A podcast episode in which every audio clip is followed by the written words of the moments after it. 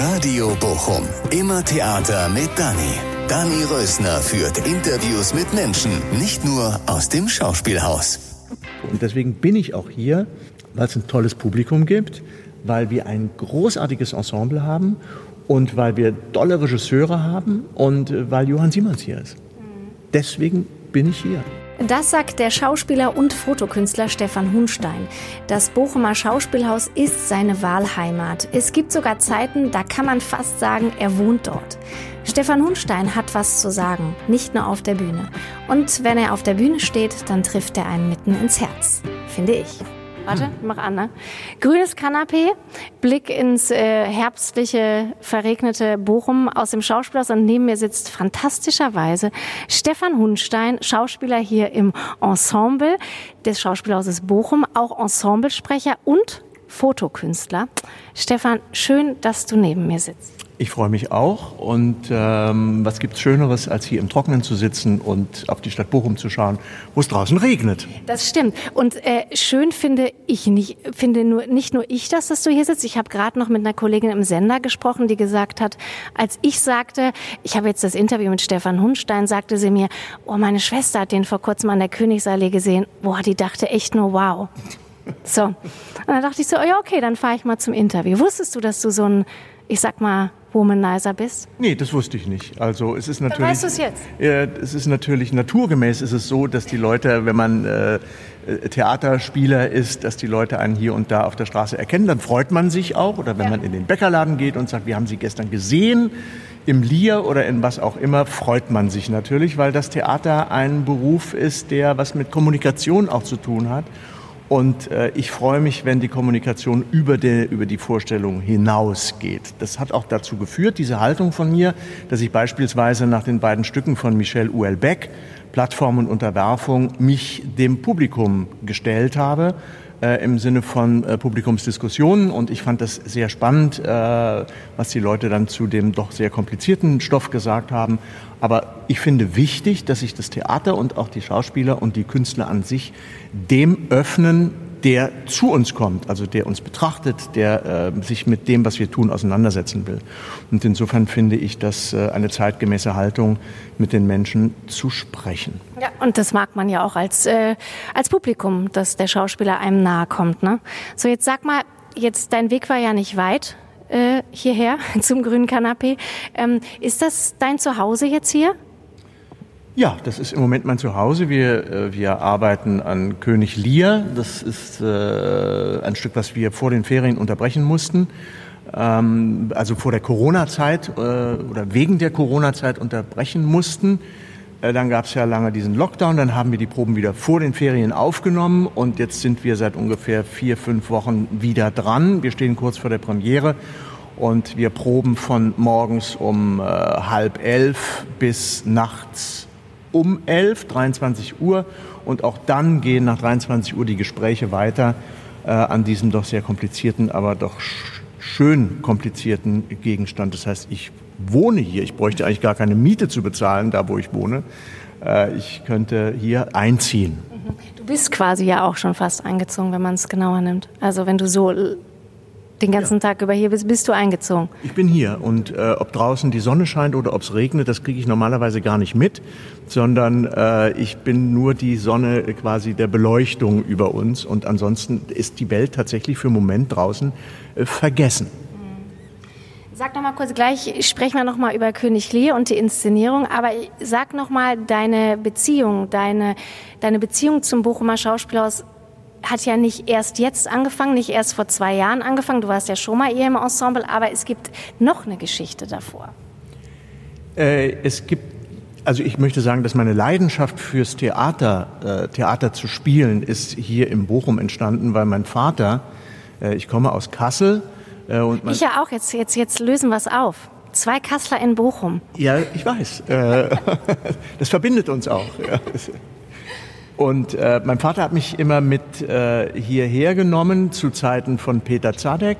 Und ich habe viele unglaublich schöne Aufführungen gesehen. Hamlet in Hamme oder äh, den Kaufmann von Venedig oder Professor Unrat, kleiner Mann war es nun. Und das hat mich dazu gebracht, dass ich als 16-Jähriger so fasziniert war vom Theater, dass ich mit einem Freund hierher gefahren bin, äh, um hier drei Vorstellungen zu sehen. Und ich hatte aber kein Hotel. Mich wundert es heute, dass meine Eltern überhaupt nicht nachgefragt haben, wo ich denn da übernachten wollte. Ich hatte nur einen Schlafsack dabei, also wir beide. Und nach der Vorstellung Die Möwe von Peter Zadek sind wir dann in den äh, Stadtpark, heißt es Stadtpark ja. eigentlich? Ja, in den Stadtpark gegangen weil wir da übernachten wollten. Und dann kam in kurzer Zeit kam die Polizei und sagte, Freunde, hier dürft ihr nicht übernachten, weil das ist ein öffentlicher Platz und so, das geht nicht. Und etwas größenwahnsinnig äh, und dreist, wie ich war, habe ich dann gefragt, ja, wie denn, wo sollen wir denn übernachten? Vielleicht auf dem Friedhof? Und da haben die Polizisten gesagt, ja, das äh, könnt ihr gerne machen, im Glauben, dass uns das zu gruselig sei. Und wir sind tatsächlich Ernst? in der Nacht über den Zaun von, ich weiß nicht, ob es der Ehrenfriedhof war, geklettert und haben ungelogen zwei Nächte zwischen den roten Lämpchen äh, die Nächte verbracht, bis morgens um sieben ein Friedhofswärter oder Gärtner kam und uns mit spitzer äh, Schuhspitze, also mit der Schuhspitze angestoßen hat und gesagt hat, äh, jetzt müsst ihr aber gehen, weil die ersten Besucher kommen. Also das ohne Grusel? Ohne Grusel. Äh, wirklich ohne Grusel. Damals, ich weiß nicht, ob ich das heute noch machen das würde. Das wollte ich dich gerade fragen, ob du das heute noch mal machen würdest. Ich glaube, ich würde es nicht machen. Ich habe es dann später noch mal in Köln versucht, ein paar Jahre später. Da wollte ich ein Mädchen beeindrucken und wollte mit ihr dann auch auf dem Friedhof übernachten. Und dann war es mir aber zu unheimlich. Aber ich wollte sagen, das, das ist halt wirkliche Theaterleidenschaft, die hier ihren Ursprung hatte. Dann war ich viele Jahre später, war ich in mein erstes Engagement hatte ich in Essen und da war der Klaus Peimann hier und dann bin ich quasi jeden Abend, wenn ich keine Vorstellung in Essen hatte, hier im Bochum im Theater gewesen. Ich habe alle Vorstellungen auch mehrmals gesehen. Und dann gab es den Umweg über Freiburg und dann bin ich mit Frank-Patrick Steckel und Andrea Breth und äh, Nikolaus Brieger und äh, Beka Tragelin. Hier haben wir angefangen, haben dieses Erbe von Peimann angetreten, was ein besonderes Erbe war, denn das Theater war bummvoll.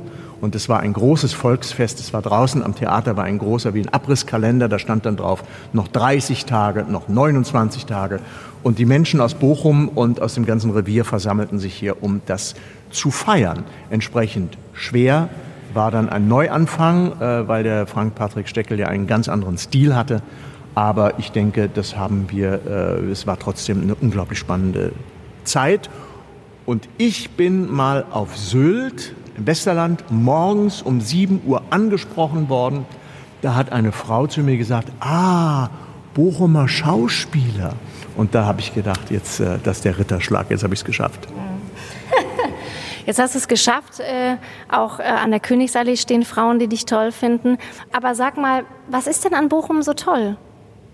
Was war denn damals? Ist es das Gleiche, was dich damals fasziniert hat, als du noch nicht Schauspieler warst und jetzt das Gleiche, wo du hier sitzt? Also, weißt du, was ich meine? Ja, ich weiß genau, was du meinst. Es gibt, äh, erstmal hat dieses Bochumer Schauspielhaus eine Tradition. Das hat eine Geschichte, das hat eine ganz große Zeit erfahren mit Schaller und mit Zadek und mit Peimann und auch mit Steckel.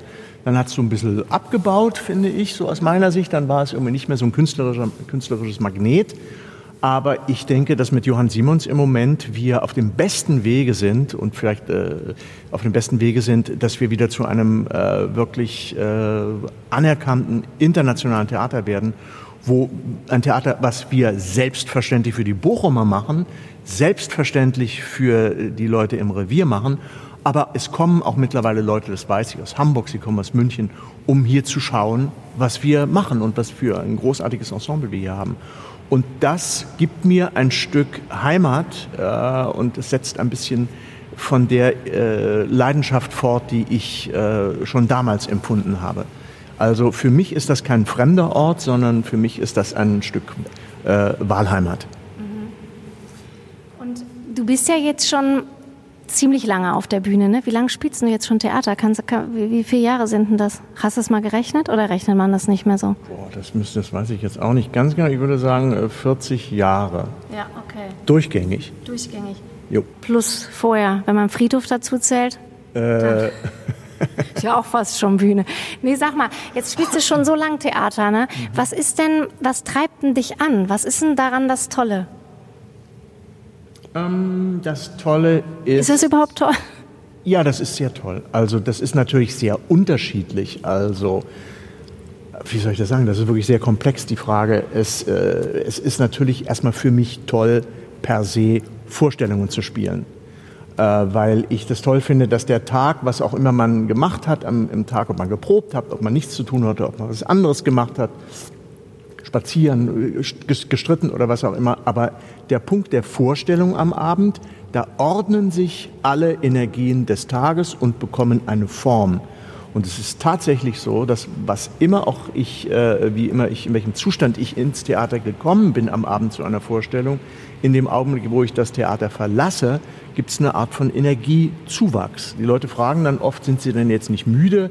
Jetzt haben sie irgendwie drei Stunden äh, am Stück geplaudert. Und dann kann ich nur sagen, nee, äh, die ist, es ist ein Energiezuwachs. Das ist das eine. Das andere ist, ähm, dass ich finde, es gibt sowas, weißt du, jedes Stück, was man macht, ist äh, mit den verschiedenen Regisseuren, ist irgendwie neu. Man fängt wirklich, das ist wie eine Floskel fast, aber man fängt immer wieder von vorne an. Man ist genauso blöde, äh, wenn man jetzt die Rolle spielt äh, oder jetzt die nächste oder so. Man fängt immer an und denkt, wow, ich weiß gar nicht genau, wie der Beruf geht. Also wo soll ich denn jetzt schürfen und wie soll ich denn dafür einen Ausdruck finden? Das ist mitunter quälend. Und aber auch total spannend, oder? Aber das, das kommt natürlich auf den Regisseur an. Äh, ich habe äh, wirklich in, die, in, diesen 40 Berufsjahren habe ich schon die verschiedensten Sachen erlebt. Es gab dann auch Regisseure, wo man gedacht hat, lieber Gott, äh, hoffentlich ist die Probenzeit bald rum. Ja, weil man sich überhaupt nicht, weil man nicht auf den Nenner gekommen ist. Im Prinzip habe ich aber Glück gehabt diese 40 Jahre. Ich hatte wirklich immer fast immer Leute um mich rum, die, mit denen man auf Augenhöhe, auf hohem künstlerischen Niveau äh, arbeiten konnte. Ich war ja äh, 20 Jahre mit Dieter Dorn in, in, an dem Münchner Kammerspiel und am Residenztheater und habe dann in der Folge den Johann Simons kennengelernt. Und dann habe ich irgendwann mal gesagt, ich will eigentlich mit gar keinem anderen mehr arbeiten. Also weil es natürlich eine gewisse Ermüdung gab zu, äh, zu Proben und weil die Gespräche oft immer die gleichen waren. Und mit Johann Simons habe ich äh, tatsächlich das Gefühl gehabt, das Abenteuer äh, beginnt von vorne. Ja, als ich in München äh, ähm, die Straßenseite gewechselt habe, um zu Johann Simons zu gehen, habe ich äh, gesagt, ich habe nicht nur, ich habe nicht nur die, nicht die Stadt gewechselt oder die Straßenseite, ich habe einen ganzen Kontinent gewechselt. Ähm, und ähm, wobei ich das überhaupt nicht äh, schmälern will, was vorher gewesen ist, es war nur ganz anders. Und dieses ganz anders zwingt mich, ähm, über die ganzen Ausdrucksformen neu nachzudenken. Und das ist mitunter sehr spannend. Das ist mit Johann Simons ein Stück zu machen, ist tatsächlich ein Abenteuer. Wie schön. Das sieht man auch als Zuschauer. Wenn, wenn man jetzt so, was du gerade gesagt hast mit der Schauspielerei, 40 Jahre, ne? es gibt doch bestimmt auch mal so Abende oder Morgende, an denen man überhaupt keinen Bock hat, auf die Bühne zu gehen. Also wo man selbst, sage ich jetzt mal, als extrovertierter Mensch introvertiert ist. Und wenn man da weiß, heute Abend ist Hamlet. Hm. Ich bin übrigens relativ introvertiert. okay. ähm, ja, das, das. Gibt's das? Das gibt's bei den Proben auf jeden Fall probe jetzt nicht immer so wahnsinnig gerne, aber ich spiele gerne Vorstellungen. Und, und, da hat man das nie, dass du siehst abends, ist, also siehst ja nicht erst, dass erst abends die Vorstellung ist, das weißt du ja wahrscheinlich schon einen Tag oder mindestens drei Tage vorher, aber hast du nie, dass du denkst, boah, ey, das kann ich nicht heute Abend. Ich kann mich nicht da so hinlegen und... Nee, das habe ich nicht. Ich, äh, es ist tatsächlich so, dass dass wenn ich morgens aufwache, weiß ich natürlich, dass abends Vorstellung ist. Ich gehe dann den Text auch meistens gar nicht durch, weil es gibt im Unbewussten einen Automatismus, der dich äh, dorthin bringt, was du abends dann erzählen willst. Und, und dann bewegt man sich auf das Theater zu. Ich mache dann im Theater schon oft nochmal den Text, aber der ist ja eigentlich geprobt. Und äh, dann zieht man das Kostüm an und dann sieht man die Kollegen und dann begibt man sich da hinein. Ich finde das ein unglaublich, und das ist etwas, was mich noch nie gelangweilt hat. Äh, ich spiele gerne Vorstellungen. Und das ist egal, ob das jetzt eine Lesung ist oder das ist auch egal, ähm, ob da äh, das Theater ausverkauft ist oder nicht. Ich meine, wir haben ja jetzt in der Corona-Zeit, äh, wir haben ja die, gerade die befristeten vor den Ferien gemacht, das erste Stück äh, in der, nach der Corona-Zeit, wo wir nur mit relativ wenig Leuten im Zuschauerraum äh, vor wenig Leuten spielen durften. Die Maske getragen haben, ich war eine von denen. Äh, und das ist natürlich ist es schön, wenn ein Theater ausverkauft ist.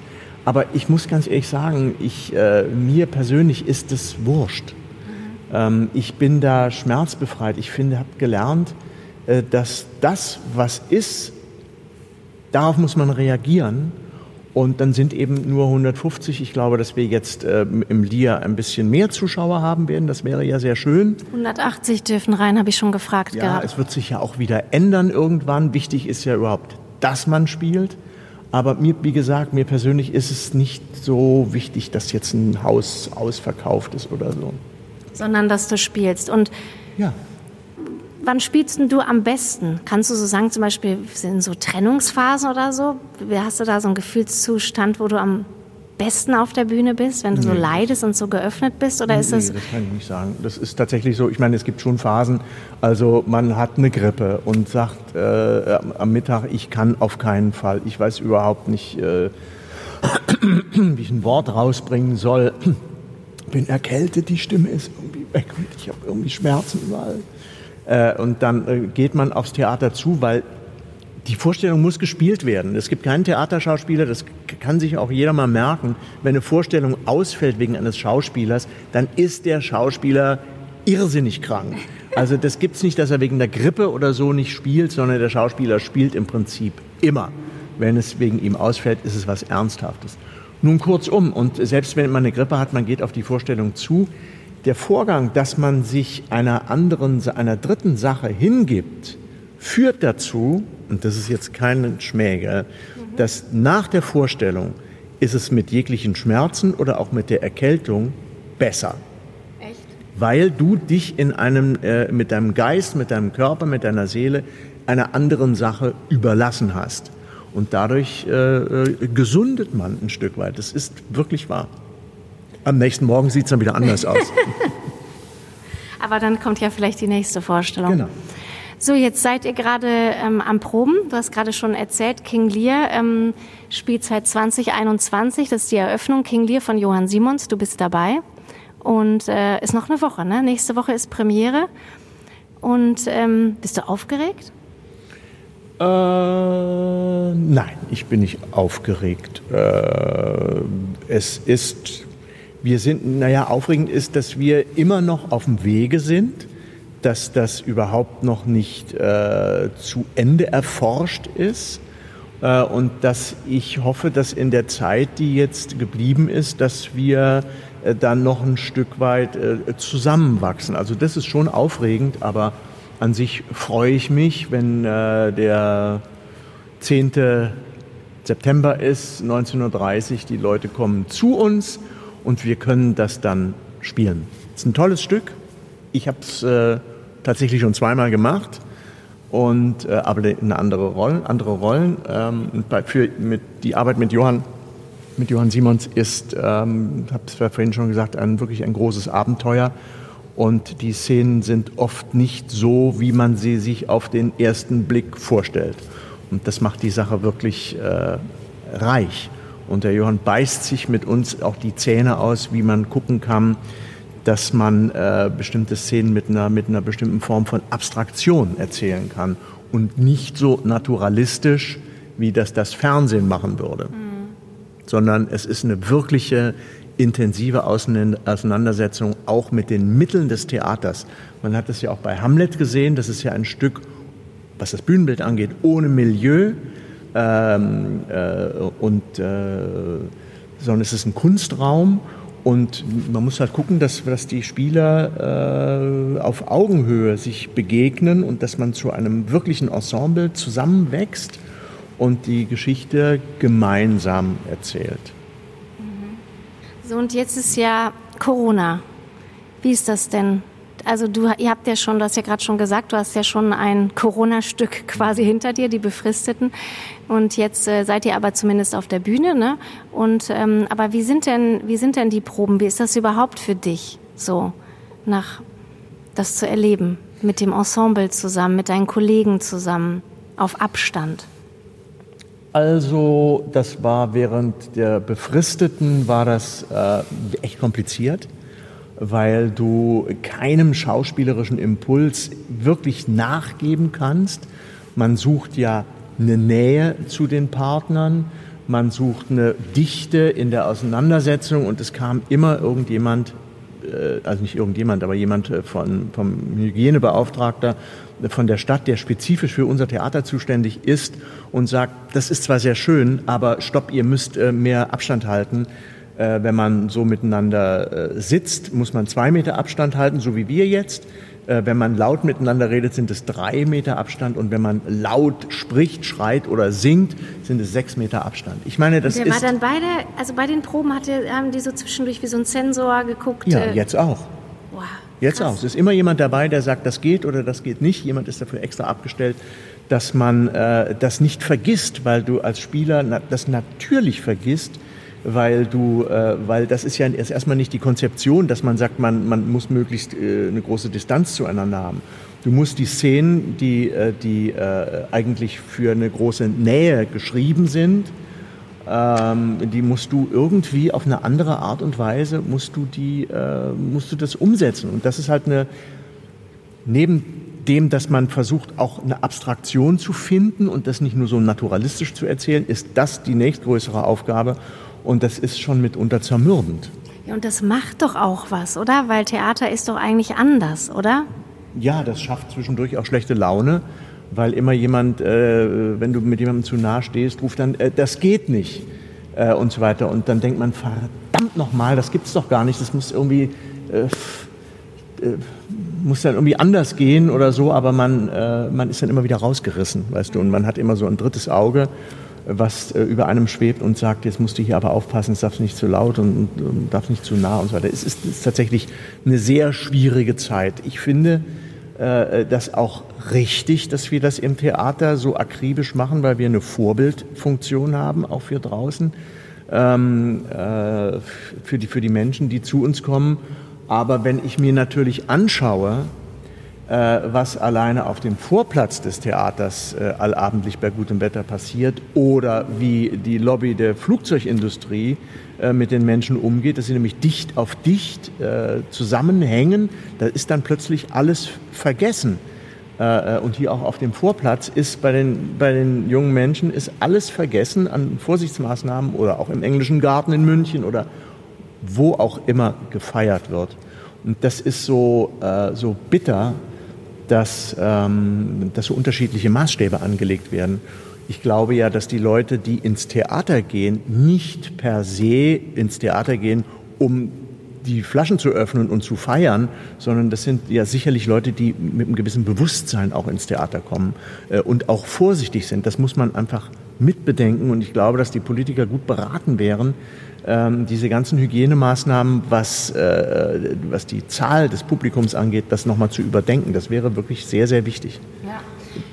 Ja, und ich meine, das ist ja auch schwierig, was du sagst, wenn man jetzt weiß, nächste Woche ist die Premiere, die Bochumer freuen sich, ich freue mich und dann sitzt man im Theater, darf die Maske immerhin abziehen ähm, am Platz und dann geht man raus. Es gibt keine Premierenfeier, es gibt nicht eine kurze Zusammenkunft in, im Foyer und dann werden da draußen diese 100 Leute sitzen. Ne? Das ist bitter. so. War das jetzt eine Frage? Ja, das, das ist bitter, ja. Das war eine. Kommentar Stefan Hunstein dazu. Das ist bitter, ich habe ja gesagt. Ja.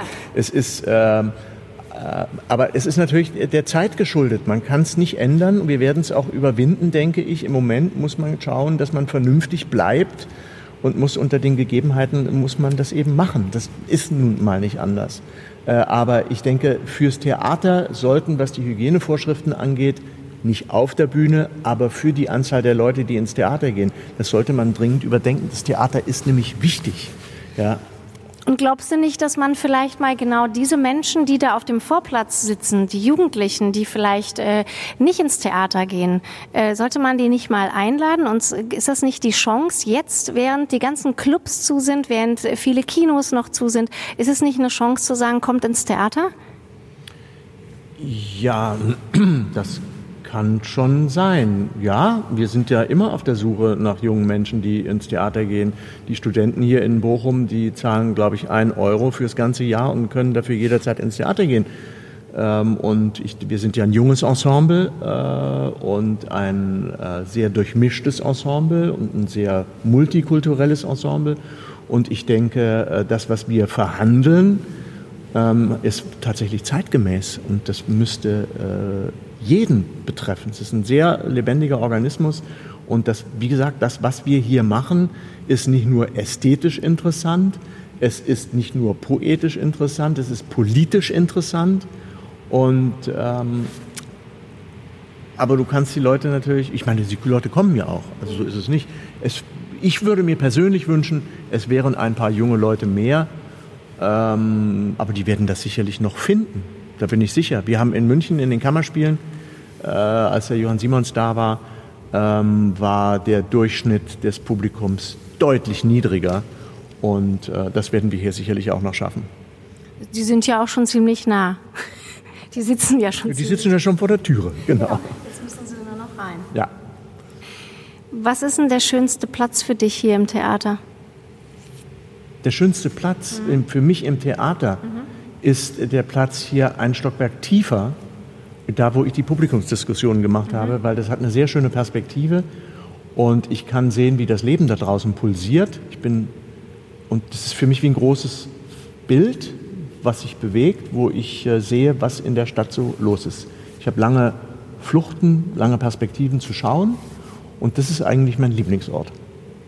Und der schönste Ort in Bochum? Der Stadtpark ist wunderschön. Ich finde den, heißt es Wiesengrund eigentlich? Wiesental. Das Wiesental ja. Finde ich total schön.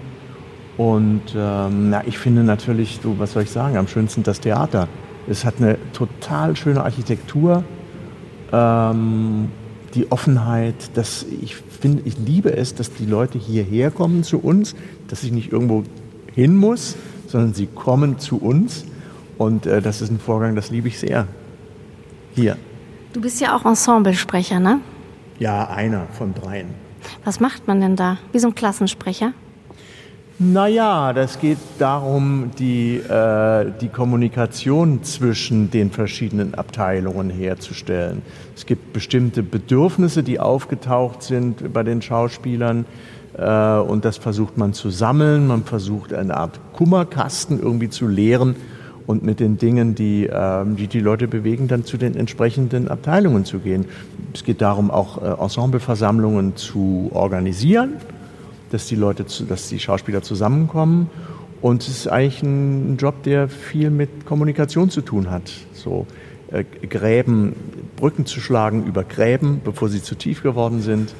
Ähm also zum Beispiel so, dir sagt ein Kollege, ein Schauspieler, der macht, der, der Techniker macht immer Scheißlicht. Ich habe immer Scheißlicht. Mhm. Ja, dann sage ich, das musst du mit dem Regisseur besprechen. Da habe ich echt nichts mit zu tun. Okay. Außerdem finde ich das nicht. Ja. Nein, das ist nicht meine Aufgabe. Es ist sozusagen meine Aufgabe ist nicht äh, jemanden äh, zu vertreten, der sagt, Mensch, kannst du nicht mal dafür sorgen, dass ich irgendwie eine gescheite Rolle spiele oder dass ich dienstags mal frei habe oder ich würde gern drehen, kannst du da nicht mal gucken, dass ich was machen kann? Das sind individuelle Geschichten. Mir geht es wirklich um, um, um das, was, äh, was das Ensemble insgesamt ausmacht. Ja, also die Kommunikation. Ja. Und das kannst du gut? Mmh ich arbeite dran, ja. Ich arbeite dran. Ich bin ja, weißt du, ich bin ja schon eine Weile beim Theater, wie du festgestellt hast, 40 Jahre. Ja. Ich glaube, die sind es wirklich. Ähm, da hat man natürlich äh, einen gewissen Überblick, was überhaupt möglich ist innerhalb so eines Betriebes, äh, was nie möglich sein wird. Und äh, ich glaube, dass ähm, man vieles nicht so heiß nehmen darf. Also man muss irgendwie ähm, man muss irgendwie einen guten Ton finden, um, äh, ich werde schon ganz leise, merkst du? Ja. man muss einen guten Ton finden, wenn man beim anderen was bewirken will und muss dann nicht mit der Brechstange durch und dann oder mit den Transparenten durch die Türen brechen, sondern ähm, man muss irgendwie ja mit einer gewissen Übersicht gucken, was man erreichen kann und zu welchem Zeitpunkt vor allem. Das ist immer wichtig. Es ist immer eine Frage des richtigen Zeitpunkts. Was hat sich denn überhaupt verändert am Schauspieler an sich. So, ich meine, wenn du jetzt 40 Jahre dabei bist, kannst du so sagen, als du von der Schauspielschule gekommen bist, äh, weißt du noch, wie du da warst und hat sich da was verändert zu den Kollegen, die jetzt von der Schauspielschule kommen, die du siehst, die dann hier so auftauchen als junge Spunte? Äh, also als ich von der Schauspielschule kam, habe ich gedacht, ich kann alles. Ich war also größenwahnsinnig wäre zu niedrig gegriffen.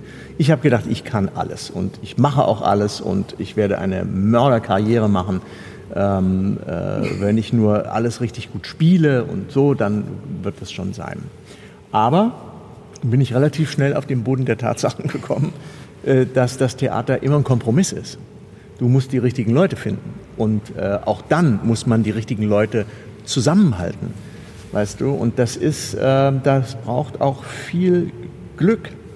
Und ich habe sehr viel Glück gehabt, weil ich einen Riecher hatte, wann ich mit Leuten zusammen, mit Schauspielern oder Regisseuren oder mit einem Publikum, gehört ja auch dazu, äh, das richtige Theater, die richtigen Regisseure, die richtigen Schauspieler, der richtige Ort und so weiter. Also, dass man da auch Durststrecken äh, überwinden muss und nicht gleich bei der ersten Niederlage sagt, so jetzt verlasse ich irgendwie das Lager und gehe ganz woanders hin da bin ich, glaube ich, relativ realistisch und da habe ich auch mit durch diesen Realismus, auch wenn es mir nicht immer gut gegangen ist, aber doch wahnsinnig viel Glück gehabt und hatte immer tolle Leute um mich herum. Das heißt, das führt dazu, dass man auch immer engagiert arbeitet. Du lässt dann nicht nach.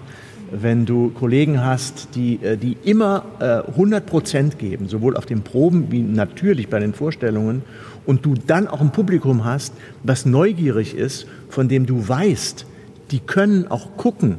Die sind jahrelang ins Theater gegangen. Die kommen auch in diesem oder jenem Fall auch um dich zu sehen.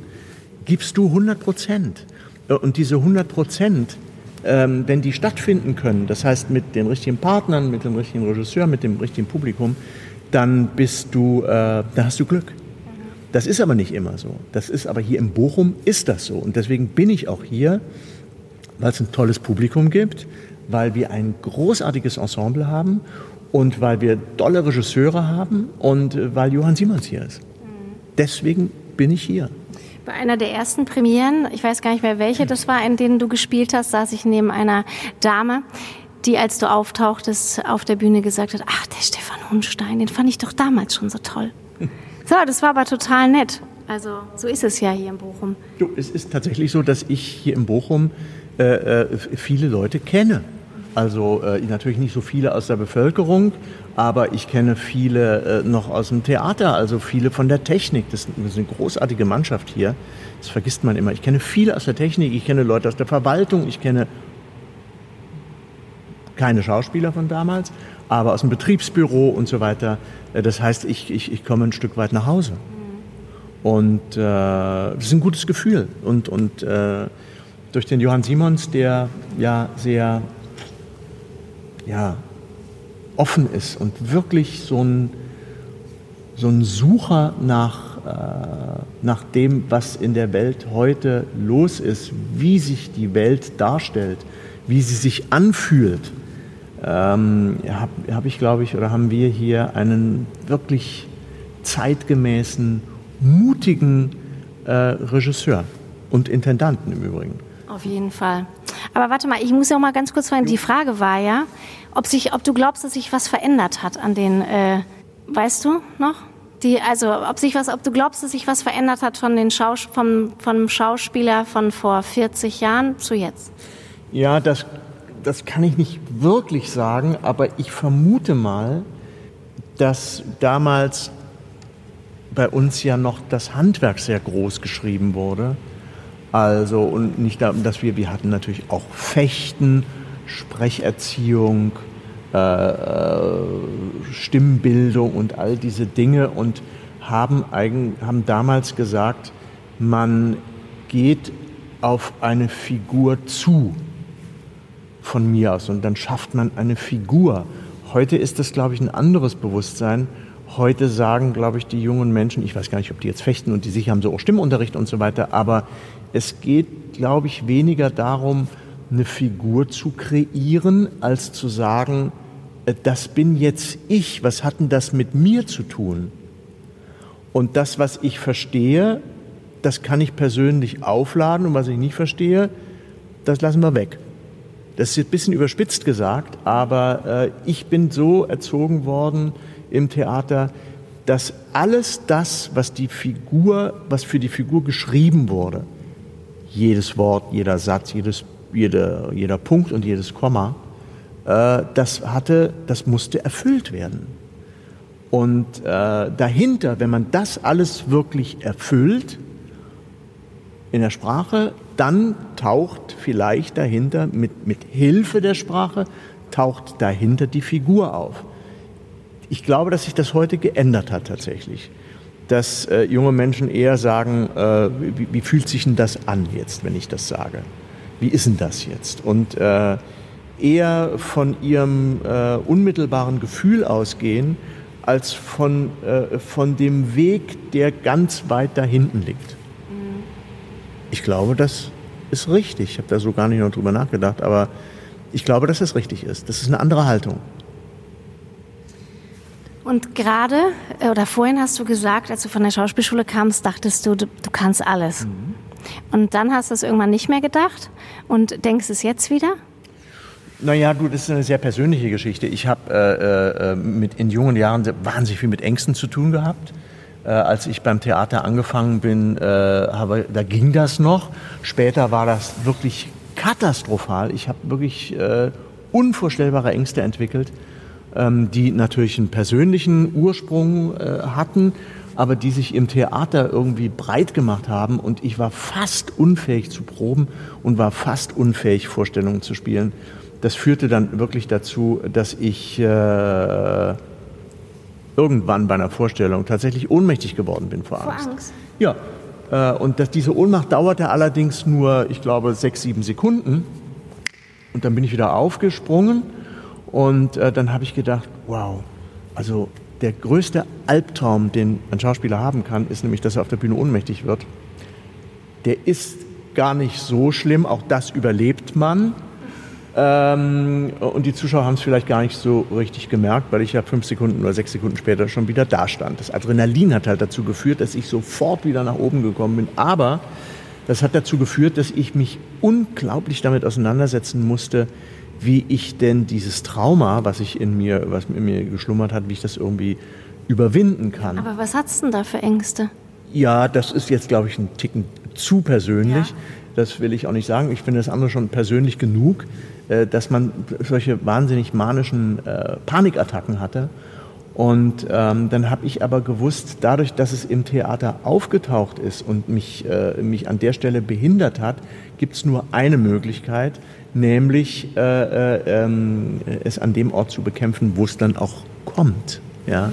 Und ich habe damals keine Therapie gemacht, das kam irgendwie gar nicht in den Sinn, äh, sondern habe dann äh, angefangen, ein Buch zu schreiben über Ängste, also so ein ganz persönliches, nicht für das Theatermuseum oder irgendwas, sondern was kommt mir eigentlich in den Sinn, um das zu verhindern? Was sind das für Ängste? Was sind das für Sätze? Und dann habe ich angefangen, wie ist denn das nach der Vorstellung? Warum habe ich es denn geschafft? Wie fühlt sich das jetzt an? Und das war, äh, das ging die ganze Weile. Und dann habe ich plötzlich gedacht, ich schreibe ja jedes Mal dasselbe. Das ist ja kurios.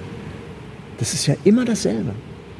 So persönlich war das immerhin. Mhm. Und dann habe ich gedacht, naja, also und, und irgendwie kriegte ich dann durch die, ähm, durch die harte Auseinandersetzung und das war wirklich schwer, weil es sind wirklich mega Ängste gewesen, habe ich dann äh, von Vorstellung zu Vorstellung, habe ich mir Lesungen, unendlich viele Lesungen äh, organisiert, äh, um dem da zu begegnen, wo, das, äh, wo es herkommt, also wo es, mir, wo es mir begegnet, die Ängste.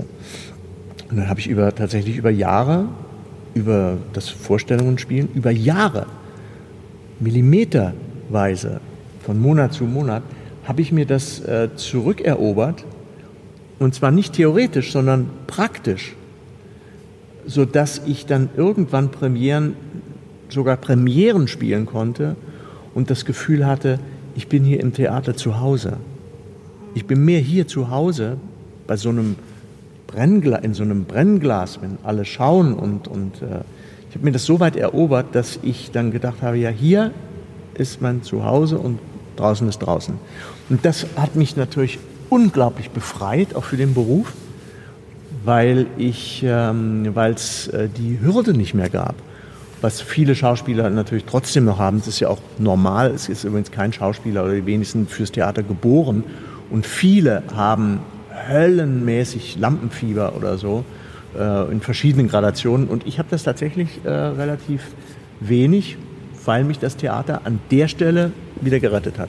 So wie so eine Therapie.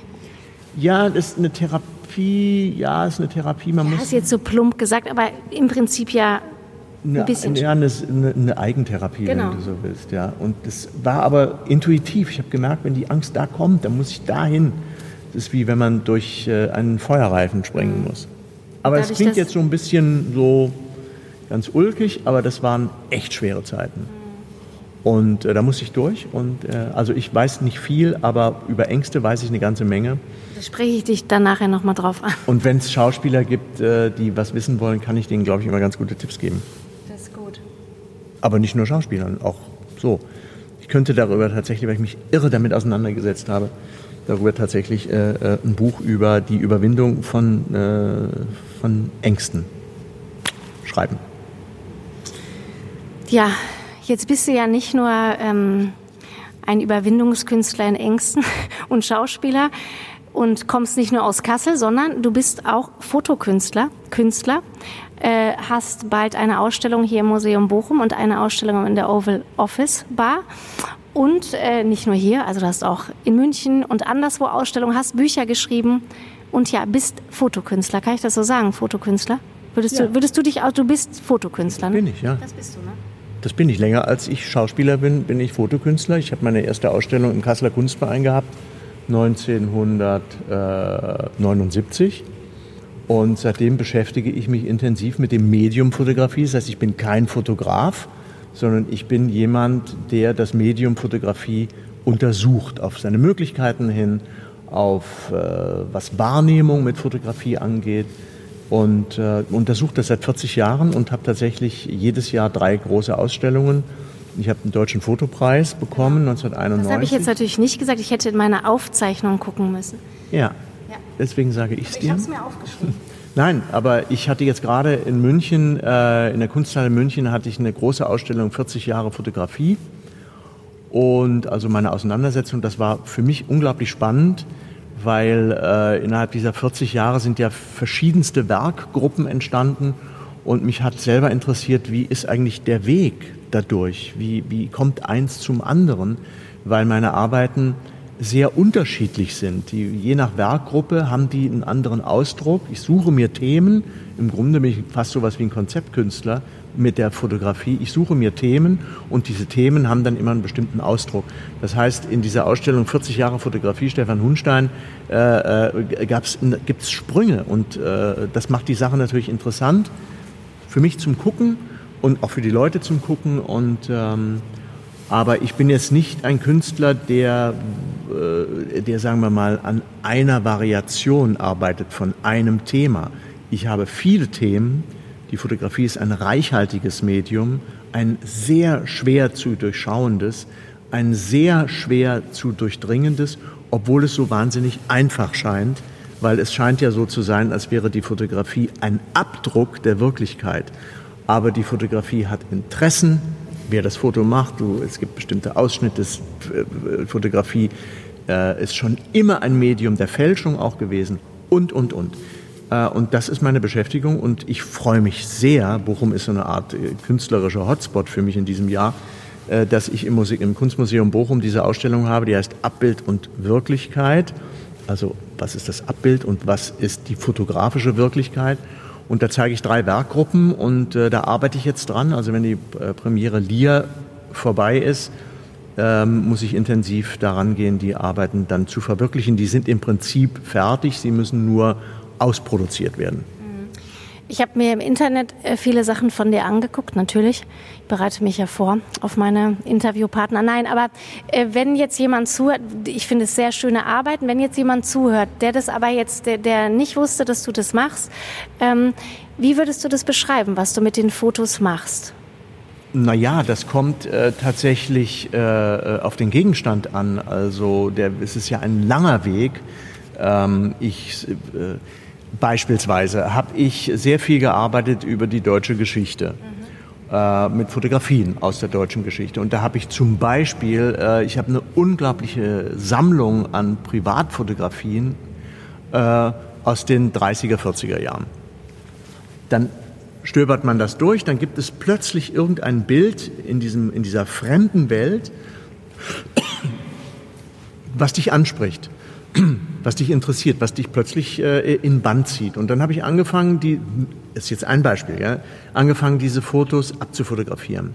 Dann habe ich von dem Foto ein neues Positiv gehabt.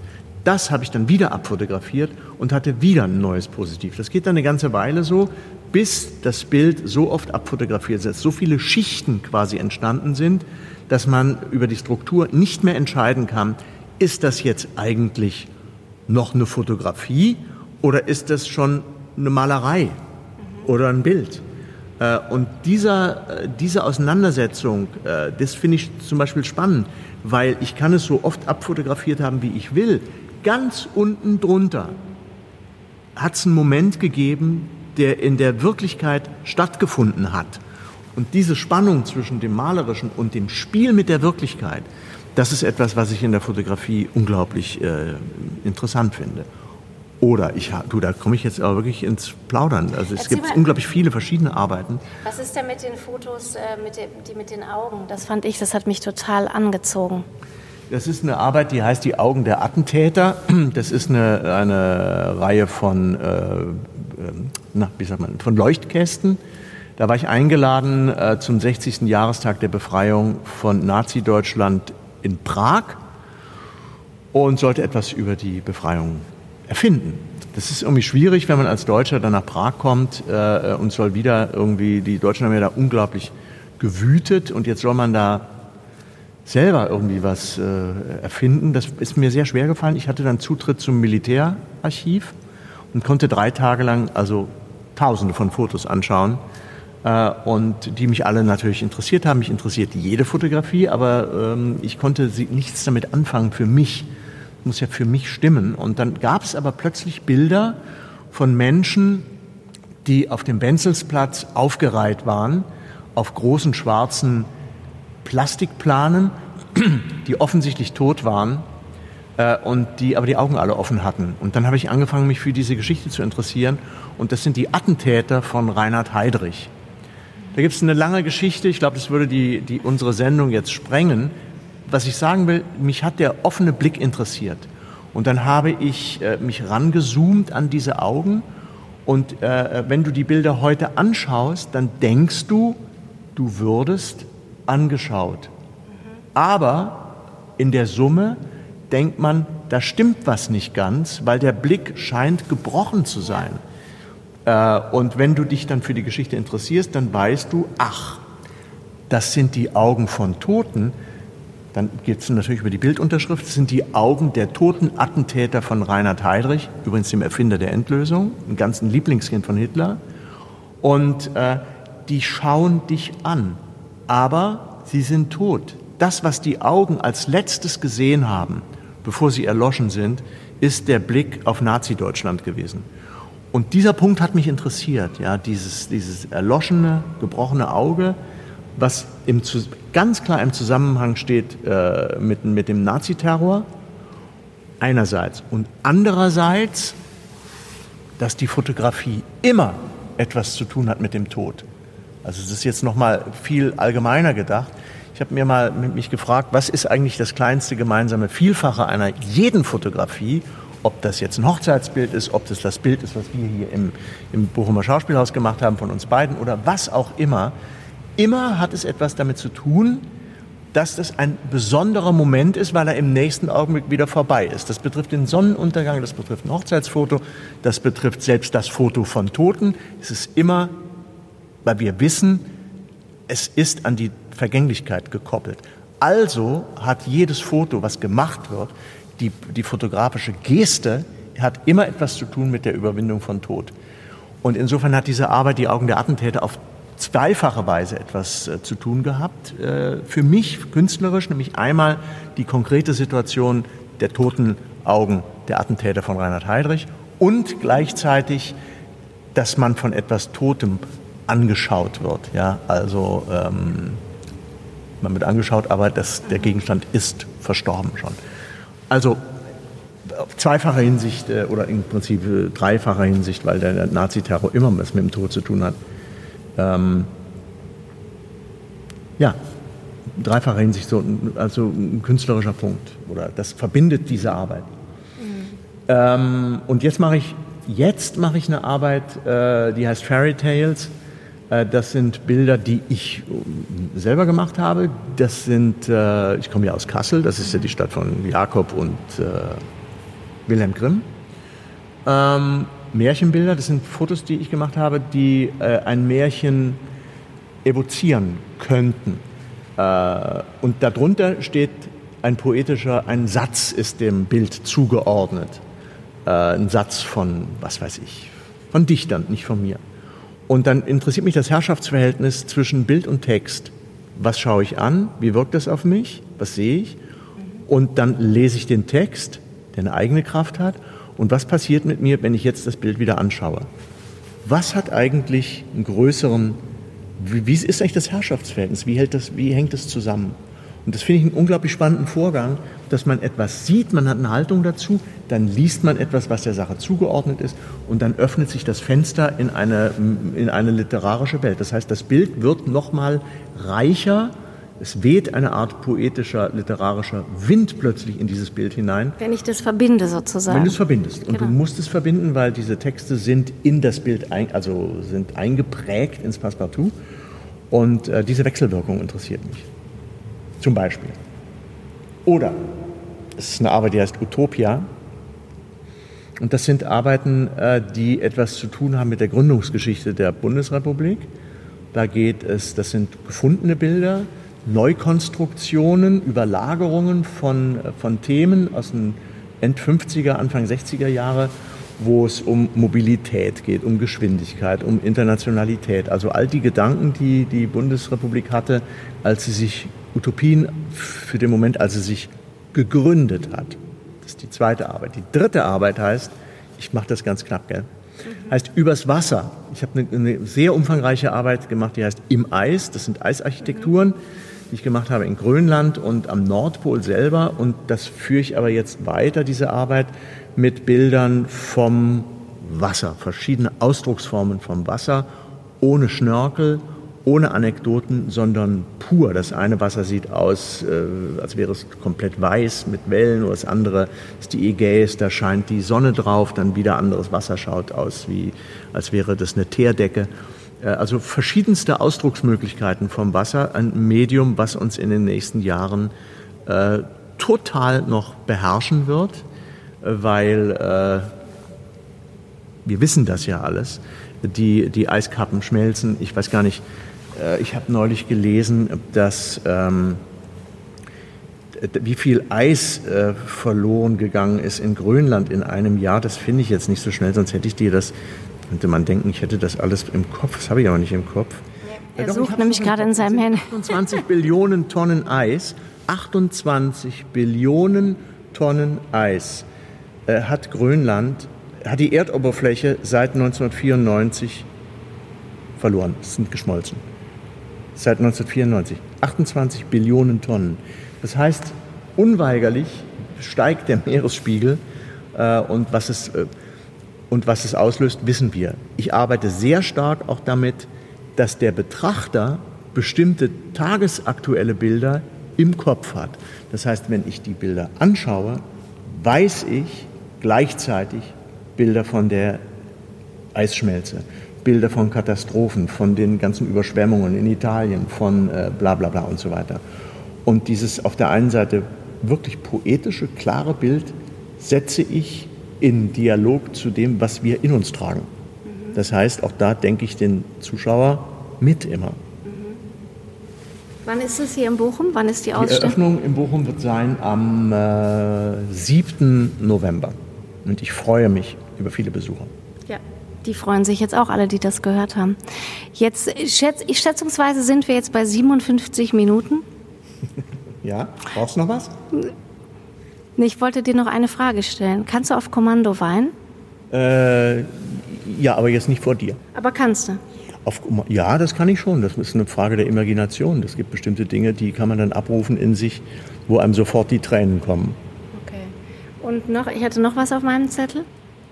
Ist es manchmal so, also in äh, unter, Plattformunterwerfung, ne? da bist du ja nackt. In Unterwerfung oder in Plattform? In Unterwerfung.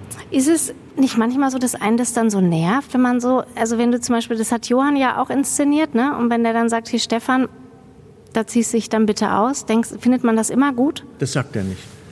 Der stellt die Frage. Das ist, äh, ähm, der hat die Frage gestellt, traust du dich das, findest du das richtig und so weiter. Und dann kann ich ja sagen, nein, das möchte ich nicht. Kannst du das?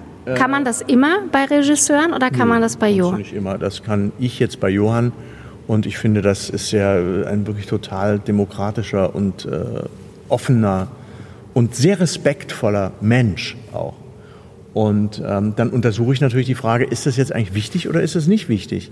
Es geht ja nicht darum, dass ich mich persönlich da zur Schau stelle, sondern es ist die Frage, macht das einen Sinn? Ich finde Nacktheit auf dem Theater, ich persönlich finde sie oft doof. Ich, äh, ich finde, es lenkt die Leute sofort ab. In dem Fall, weil das Stück ja sowieso ununterbrochen auch um Sexualität geht, als äh, Möglichkeit, sich zu spüren in dieser verrückten Welt. Für viele noch das einzige Word Plattform, zum Beispiel das einzige, wo sie sagen, hier, hier spüre ich mich, das, das bin ich, Sexualität. Ähm, ist das, da das bei Wellbeck immer ein Thema ist, habe ich gedacht, na, das, ich glaube, das können wir machen. Ähm, und der Johann Simons hat das ja alles sehr geschmackvoll inszeniert. Ja, also viele.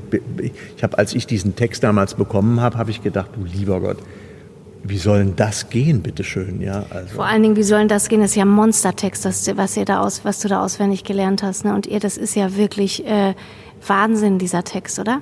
Ja, das, ja, ja, das ist schon, das ist schon auch viel, klar. Aber wie setzt man das Aber um? Wenn du das genau. Stück erstmal gelesen hast, dann denkst du, also da weiß ich jetzt nicht, ob ich dafür wirklich der Richtige bin. äh, ob ich mich das auch traue, weil vielleicht kommen ja auch Verwandte dann ins Theater und die denken, der ist verrückt geworden.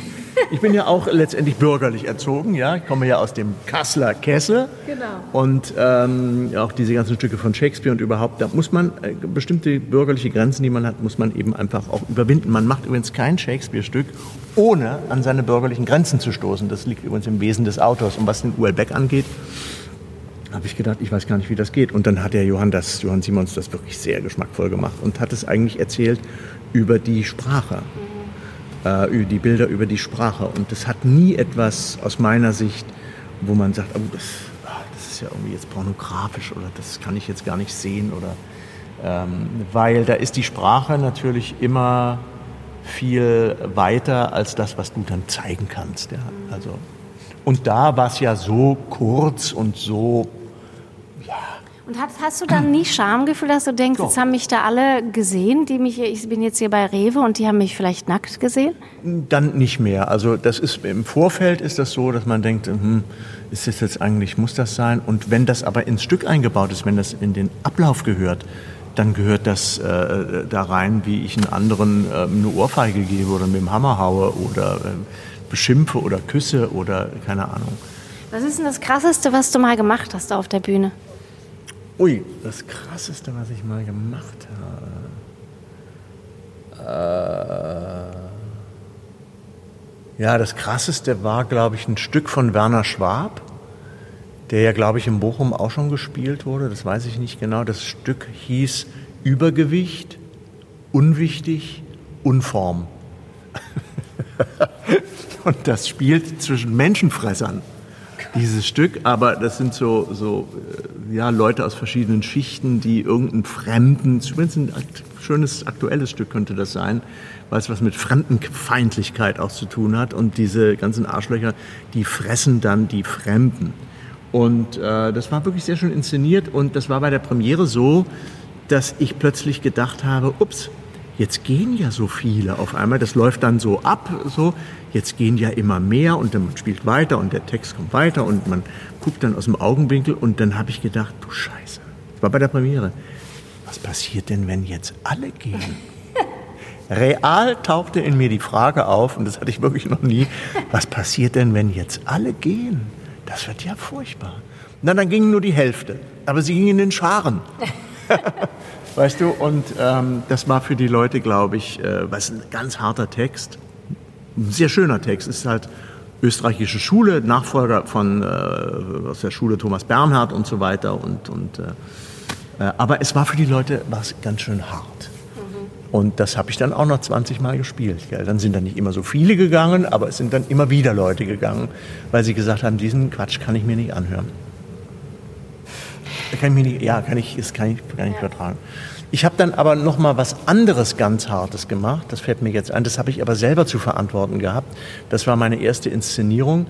Da habe ich von Wladimir Sorokin, ein wunderbarer Autor meines Alters, der auch, äh, der auch äh, Künstler ist aus Russland, der hat tolle Bücher geschrieben. Der hat ein Buch geschrieben, das heißt Ein Monat in Dachau. Und äh, das habe ich selber inszeniert und auch selber gespielt. Und das ist so, ich meine, wenn man sich immer mit der deutschen Geschichte beschäftigt hat, so viele Jahre, und sucht man natürlich immer auch einen Ausdruck, wie kann man eigentlich das Unvorstellbare, was wir ja alle glücklicherweise zwischendurch vergessen.